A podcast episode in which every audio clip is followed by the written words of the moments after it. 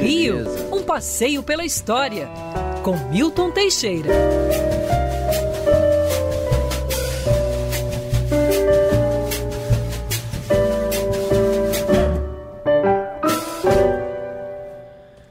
Grande professor Milton Teixeira. Professor, tá tudo tranquilo e calmo? Bom dia para você. Tudo bom, Rodolfo? Tudo bom, Pinho? Bom tudo dia. bom, Agatha? Tudo bom, bom família Band? Queridos ouvintes, bom dia a todos. Boa sexta-feira. Obrigado, professor. Pra gente, sol pra, pra gente. todo mundo. Tem um sol para cada um.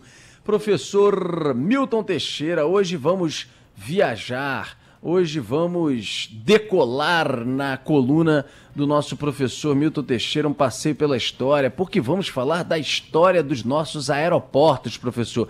Você prefere. Vamos começar por Santos Dumont, afinal, homenageei o nosso Santos Dumont, o pai da aviação. Então vamos começar por esse terminal no centro da cidade, que está no é. meio dessa polêmica toda aí, vem concessão, não vem, de que maneira. Quando que ele começa? Quando que ele chega no centro do Rio de Janeiro, professor? Bem que a Band podia ter pago umas viagens de avião aí pelo Brasil, Verdade. estrangeiro, para fazer essa pesquisa mais a fundo. Mas tudo bem, eu pesquisei bastante. Na verdade, o Santos Dumont foi o primeiro a, a, aeródromo civil que nós realmente tivemos. Porque antes os aviões eram hidroaviões, eles decolavam e pousavam na Baía de Guanabara nós tínhamos aqui um aeródromo muito pequeno, antes do Santos Dumont, que é onde hoje é o Yacht Clube do Rio de Janeiro. Inclusive, ah, é? esse aeródromo era controlado pela família Bering, que tinha 13 aviões pequenos. Hum. Eram os maiores proprietários particulares de aviões, eles voavam pela orla das praias. Aquela fábrica ali na zona portuária, da, da é fábrica deles, Bering de deles, chocolate? Era, deles. era do Dark, de, do Dark Bering, e eles voavam de avião pela, pela praia, ele e os amigos, com faixas atrás, como a Chocolate Bering, eh, Beba Café Globo, Bom Até a Última Gota, que eram dele também. Então tinha isso, era o que existia, e antes disso só aeródromos militares na Ilha do Governador, de 1916, que é o mais antigo, existia a aviação da Marinha, do Exército, a primeira aviação que nós tivemos foi o sindicato civil, foi o sindicato Condor, que vinha da Europa em grandes hidroaviões que transportavam até 27 pessoas. Então era isso que se exigia. Levava, levava o dia inteiro a viagem. Aliás, levava dois dias e era, e era bastante disputada. Então, em 1932, é, ampliou-se um, um, um aterro para se fazer o aeroporto é, que, era, que era chamado, na época, aeroporto do Calabouço. Só depois da morte do Santos Dumont, em julho de 32, é que ele vai ganhar o nome de Aeroporto Santos Dumont. O interessante é que o Aeroporto Santos Dumont nunca teve uma inauguração. As obras foram inauguradas aos poucos, devagarzinho. Mas já em 1935 ele já fazia voos comerciais. Inclusive em 36 foi o primeiro voo Rio-São Paulo simultâneo, um avião partindo de São Paulo para o Rio e avião do Rio partindo para São Paulo o Santos Dumont sempre brigou com o aeroporto do Yacht Clube do Rio de Janeiro, até que em 1946 houve um encontro de dois aviões e aí o Yacht Clube parou de ter aeroporto. Ainda tem lá até os hangares de avião, mas agora só iate mesmo, não tem mais a parte de aviação. Então, é, o aeroporto Santos Dumont foi, foi uma, é, é um dos aeroportos urbanos mais conhecidos no mundo ele ganhou a aparência atual na década de 40, é projeto de dois grandes arquitetos, Marcelo e Milton Roberto, e basta dizer que durante muitos anos foi o aeroporto modelo, o aeroporto mais moderno que nós tivemos. Nós temos também um aeroporto de hidroaviões, que hoje é o INCAER, Instituto Cultural da Aeronáutica, é ali ao lado da entrada do túnel Marcelo Alencar, ao lado do Clube da Aeronáutica. Sim ali no Castelo, aquele prédio de 1936, ele é tombado e recebia os hidroaviões. Hoje é um instituto cultural que pertence à Força Aérea do, do, do, do Brasil e que, e que eles publicam livros, fazem exposições e tudo mais. Aliás, essa escolha desse tema foi muito interessante, porque dia 20 de janeiro de 1941, Getúlio Vargas cria a Força Aérea Brasileira e o Ministério da Aeronáutica entregue Caramba. ao então civil Salgado Filho. Então teve isso. Quanto ao aeroporto do Galeão, ele tem uma história também pré-histórica, né? Ele começou como pouso de hidroaviões, é, era uma, depois tornou-se uma base militar na época Isso da em que guerra. ano? Na época Oi? da Segunda Guerra? Na época da Segunda Guerra? na época da Segunda Guerra, o Brasil foi o primeiro país e durante décadas o único da América Latina a ter aviação de caça, aviação de guerra. Então, com aviões norte-americanos principalmente depois de 1940. Tivemos os famosos P-47 que lutaram na Europa. Uhum. Ali era uma base militar, ainda tem a base militar ali, quebrava o galho como aeroporto civil. Quebrou um galho na Copa de 50, quebrou um galho no, é, no Congresso Eucarístico de 50, mas ali precisava de um aeroporto. Foi feito então um aeroporto que parecia um casarão, que eu cheguei a conhecer com arcadas, varandas, etc. É um negócio meio romântico. A gente ia lá para ver os Super Constellations da uhum. Paner, era um troço assim bonito. O, o, aeroporto que está lá surgiu a partir de 1967, é, uma exigência mundial, nós precisávamos de um aeroporto internacional decente, e inicialmente nem tinha nome, era aeroporto supersônico, se vocês se lembram disso. Né? Ele foi inaugurado em 20 de janeiro de 76, mas ele já estava operacional desde 71, quando recebeu o famoso voo do avião Concorde. O Caramba, primeiro e único avião comercial no mundo a voar duas vezes e meia a velocidade do som. Era uma maravilha, você ia da Europa para o Brasil, da França para o Brasil, em três horas. Hum, que beleza. Caraca, professor. É. Mas sumiu, né? Não tem mais esse. Era uma maravilha. Nós evoluímos na aviação comercial, Invol voltamos atrás. Também ali recebeu o Super Airbus A380, o maior avião comercial do mundo, e que voa bem mais lento que o nosso Concorde, né? É. Eu tinha até poucos anos atrás a primeira carta transportada pelo Concorde com horário de saída de Le Bourget e a chegada ao Rio de Janeiro três horas depois. Essa carta depois eu, eu vendi num momento que precisei de grana. Mas voltando aqui a assuntos mais sérios.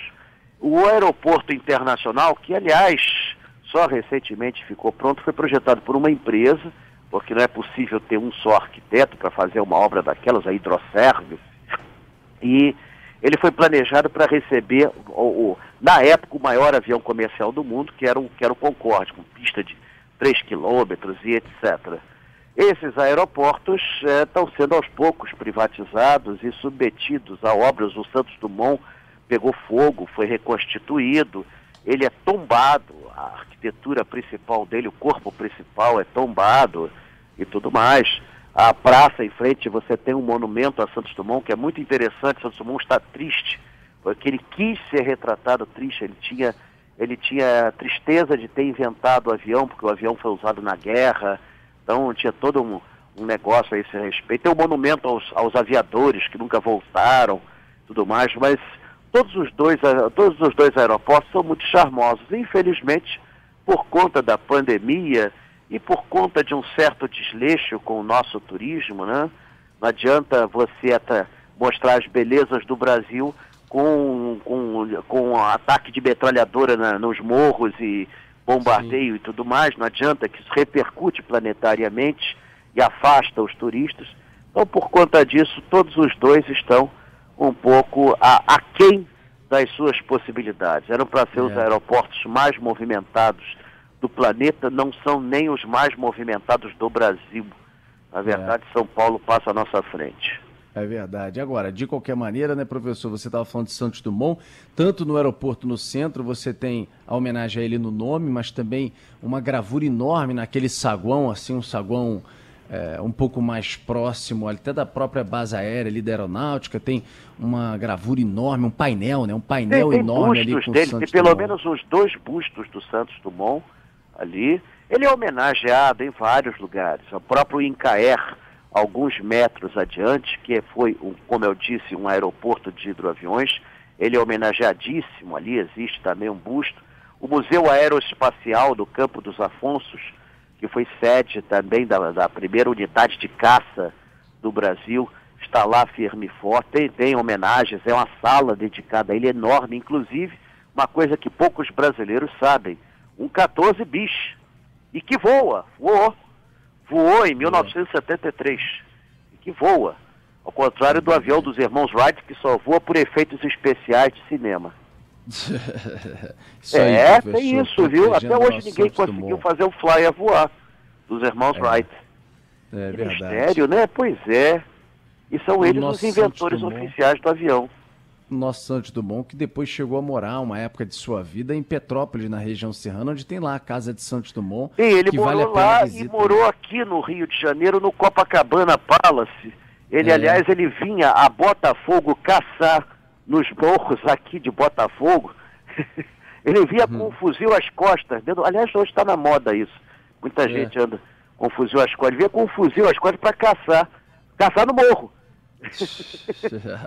Ali atrás, em Botafogo. E depois ele passou a sofrer de problemas mentais. Ele acaba se suicidando em julho de 1932, na praia do Guarujá. Isso foi escondido durante décadas. Só nos anos 70 que foi publicado oficialmente a morte dele. Oficialmente ele teria morrido de desgosto, mas na verdade ele se matou mesmo. Ele se enforcou. É, ele tinha vários complexos, a cabeça dele já não andava muito bem. Agora, Santos Dumont também foi inventor de outras coisas. Ele é considerado o inventor do dirigível. E isso não há discussão a nível mundial. Ele foi considerado realmente, é, por uma enquete de países, assim, o inventor do dirigível e do relógio de pulso masculino. O feminino já existia desde o século XVII, mas o masculino quem inventou foi ele, porque ele não tinha tempo de tirar o relógio do bolso para olhar o horário, porque ele tinha que vencer a competição e tudo mais, era muito complicado. E no pulso era muito mais fácil ele observar. E antes dele ficar louco, ele estava estudando o voo com foguetes. Infelizmente, a loucura tomou conta de seu cérebro e ele não pôde prosseguir nas pesquisas, mas ele era um homem muito interessante. Fizeram agora uma minissérie sobre ele, uma minissérie meio soneca, mas tudo bem, é uma homenagem a ele, não deixa de ser. Agora, é um homem que merecia um bom filme aqui pela cinematografia brasileira. É, professor, o nosso Carlos Nogueira, nosso ouvinte atento, está escrevendo aqui dizendo que além do Concorde, o Tupolev 144, pode ser? É, será que se fala assim? É, também era um outro supersônico, você falou de aviões supersônicos. Sim, o Tupolev é um caso interessante. O Tupolev, que era chamado na época de Konkordsky, foi o fruto da espionagem russa. Né? Eles espionaram os planos do Concorde e copiaram no Tupolev. Só uhum. que agora, 2018, revelou-se um segredo fantástico. Eles, uh, o pessoal do Ocidente sabia que os russos estavam espionando a construção do Concorde. Concorde é um avião comercial bissônico, mas para transformá-lo em avião de guerra é um passo. É só mudar um pouquinho o projeto, ele pode transportar bombas atômicas. Imagine bombas atômicas a três horas do Ocidente, né? Então, era uma coisa assim. Então, o, eles deram para os russos uns planos errados. E o Tupolev fracassou, ele explodiu no ar e matou gente para burro lá na Rússia nos anos 70. Então uhum. teve esse, esse episódio é, é, de espionagem industrial. Eles botaram um, um, um projeto defeituoso exatamente para dar errado. Existe o um uhum. filme da explosão do, do Tupolev, que era idêntico ao Concorde, sem tirar nem pôr. Tá certo. Querido professor Milton Teixeira, um grande abraço. Rodolfo. Alguma coisa em vista? Diga. Deixa eu só fazer um registro antes, de, antes da gente se despedir do professor, porque o Museu Nacional de Belas Artes completou, comemorou 85 anos. Foi ontem o aniversário, né, professor? Sim, ele foi criado em 1937 pelo presidente Getúlio Vargas, separando os quadros da antiga Escola de Belas Artes para criar o museu. Esses quadros estavam incorporados à escola e só eram de uso assim dos alunos só raramente eles faziam exposições ao público. O Getúlio achou aquilo um absurdo. Eram quadros que iam da Idade Média até os dias atuais. Então, ele, por decreto, ele separa os quadros da escola, cria o Museu de Belas Artes, instalado até hoje naquele bonito palácio ali na Cinelândia. Hoje pouca gente sabe, nosso Museu de Belas Artes é o quinto maior museu de arte do mundo em número de obras. Ele tem mais de 20 mil obras de arte que vão da Idade Média aos nossos dias. Infelizmente, como nós não tínhamos uma política de aquisição de obras de arte, nós não temos Leonardo da Vinci, não temos Rembrandt, não temos essas figuras assim. Mas temos coisas muito valiosas, é um dos museus mais ricos do mundo e merece ser visitado. Aliás, uma boa sugestão de passeio para a Band. É isso. Querido professor, um grande abraço para você até sexta-feira que vem. Grande abraço e vamos decidir aí como é que vai ser o passeio, se vai ter esse mês ou se vai ser tudo mês que vem, por conta desse aumento da pandemia, né? Está ocorrendo aí esse troço. A gente realmente não tem como prever. É verdade, professor. Cautela e canja de galinha não fazem mal a ninguém. um abraço. tchau, tchau, professor. Até semana que vem.